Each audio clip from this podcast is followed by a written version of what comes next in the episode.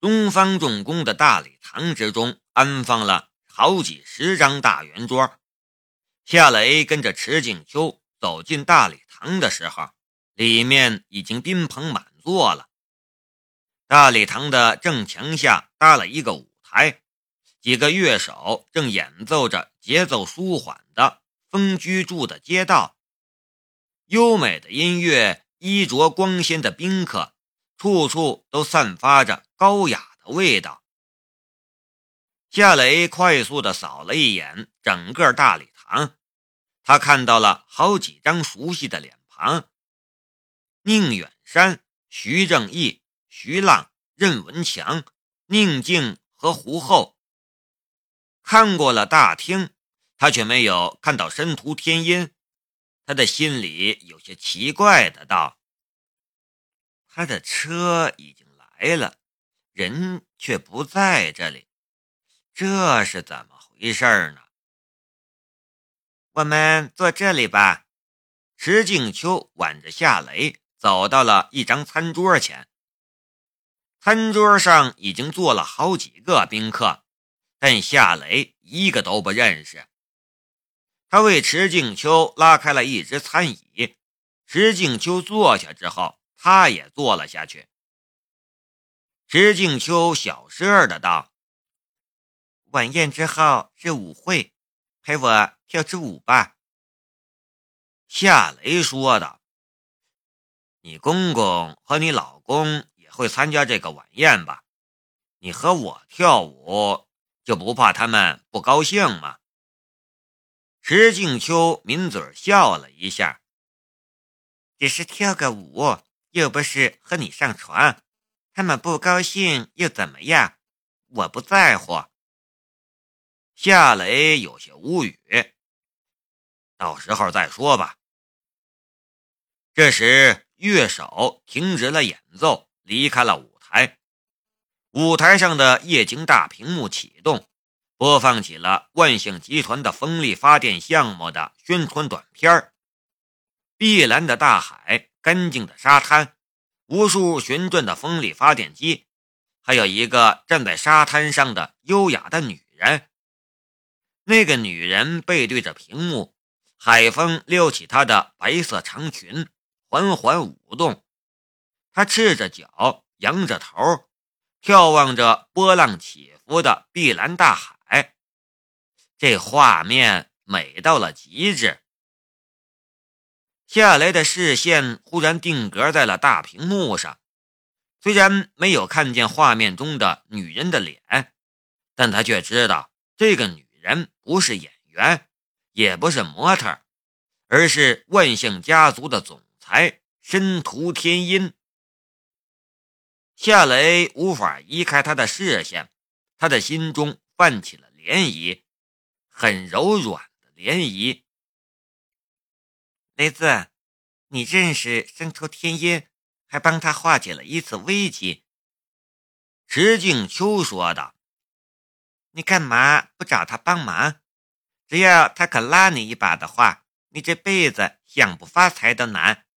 就拿眼前的事情来说。”万象集团的风力发电项目还没落成，好多人都在找关系，想购买风力发电项目的股票了。这可是稳赚的投资啊！我也想买，可惜没有渠道。股市开盘，你不就能买到了吗？夏雷说道。石静秋接茬道：“你说的是二级市场的股票。”谁稀罕呐？散户能买到的股票，能是赚钱的股票吗？我说的是一级市场的股票。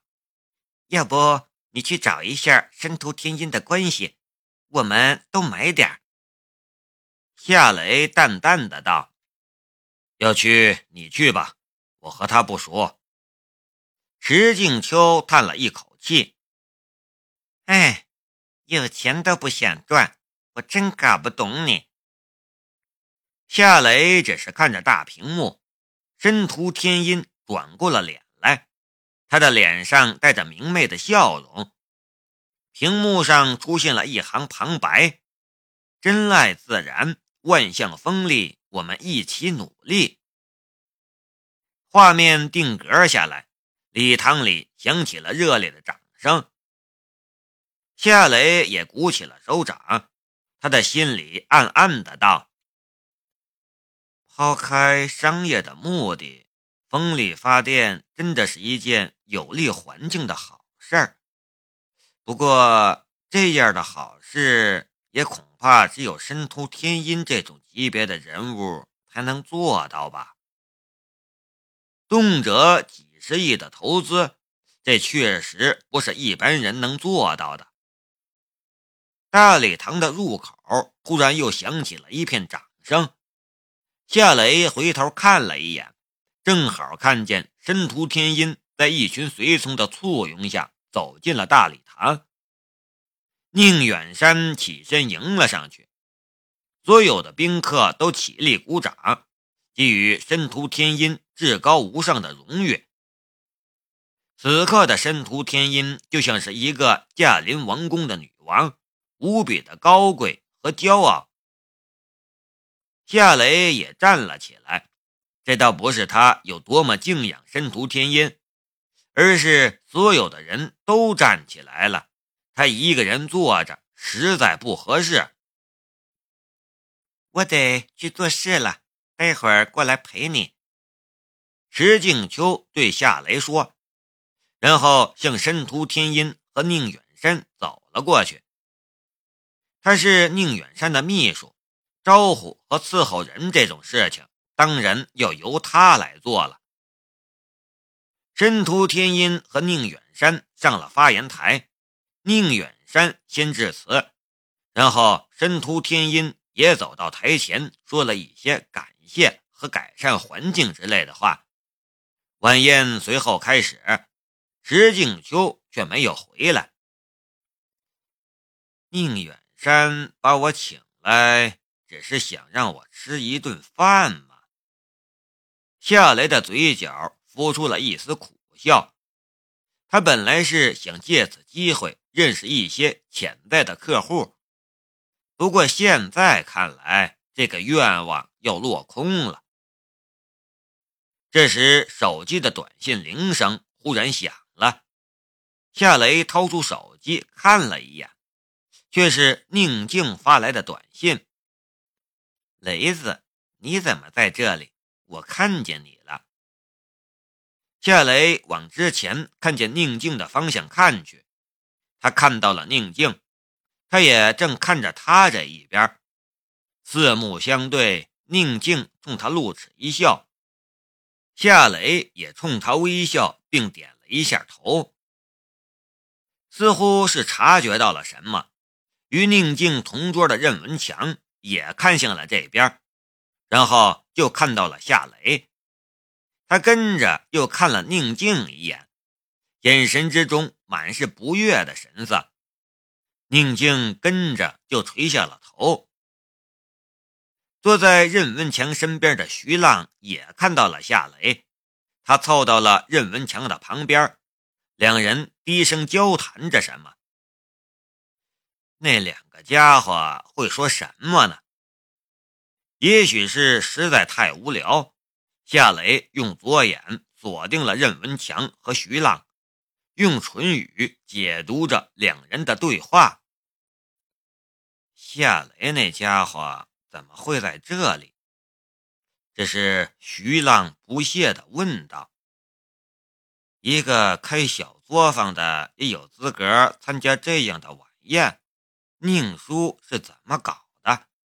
他难道没有审核宾客的名单吗？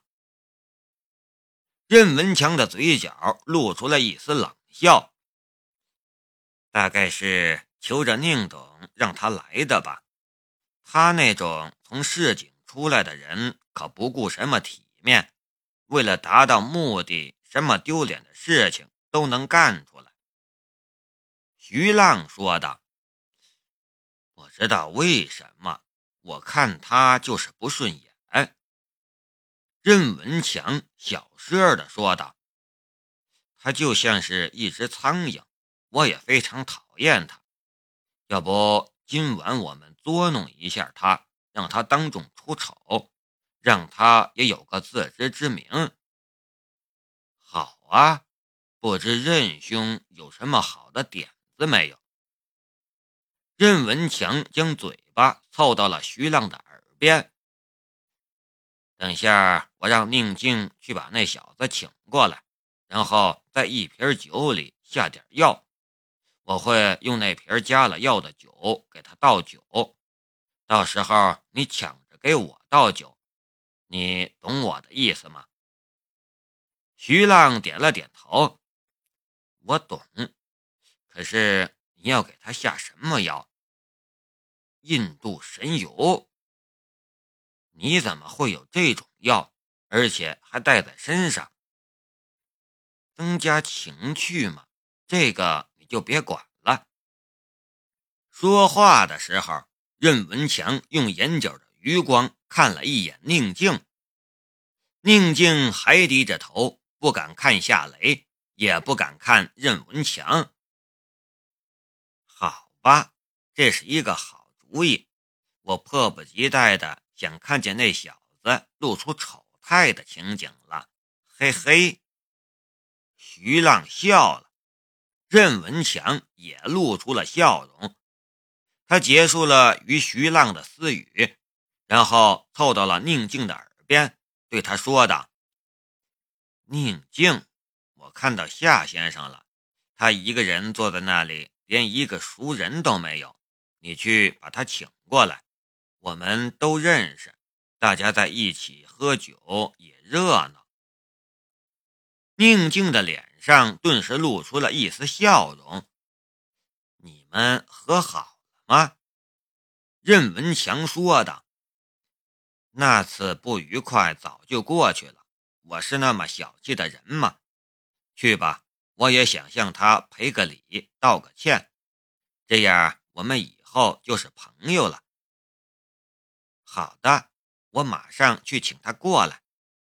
宁静起身向夏雷这边走来。夏雷的心中一声叹息：宁静实在是太单纯了，也太懦弱了。他完全看得出来，他一点都不喜欢任文强，却迫于他的父母的压力，要与任文强在一起。任文强的身上带着印度神油那种药，肯定不是预料到我要来，特意带来整我的，而是要用在你的身上啊！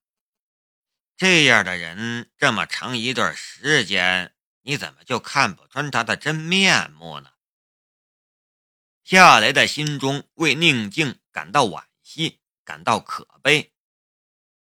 宁静走了过来，脸上带着喜悦的笑容。雷子，这么巧啊！你看见我给你发的短信了吗？夏雷说道。呃，我看见了。你好，宁姐。说话的时候，他的视线移到了任文强的身上，遮挡视线的餐桌顿时消失在了他的视野之中。桌下，任文强从裤兜里掏出了一只小巧的玻璃瓶，徐浪则把一瓶起开的红酒从桌下递到了任文强的手中。任文强将小玻璃瓶中的褐色药液倒进了红酒瓶之中，并轻轻摇晃了几下，让酒液与药液充分融合。夏雷的左眼。锁定在了任文强手中的红酒瓶上，瓶子上的二维码顿时进入了他的视线。当任文强将那瓶下了药的红酒放在脚下的时候，他也收回了视线。和我一起过去坐坐吧，好久不见了，我想和你聊聊。”宁静说道。夏雷说。任文强和我闹过不愉快，我去不合适吧？宁静跟着说道：“不会的，不会的，你不知道，是他让我过来，请你过去的。他还说要跟你赔礼道歉。”夏雷说道：“还是算了吧，我过去不合适。要不这样吧，你和我坐一桌，我们聊聊。宁静下意识地看了任文强一眼，想说什么又不方便说。刚才还是一副喜悦的神情，眨眼儿就变痛苦了。夏雷的心中有些不忍，他说道：“宁姐，不是我说你，任文强那种人阴险狡诈，你跟着他，你是不会幸福的。”宁静的眼眸里泛出了泪花。你知道的，我一点都不喜欢他，可他很讨我爸妈的喜欢。我爸又有心脏病，我我。夏雷起身说道：“呃，好吧，我陪你过去。”宁静顿时又露出了笑容。嗯。夏雷跟着他走，脚步放得很慢。宁姐，听我一句劝吧，是你在找你的另一半，不是你爸妈在找。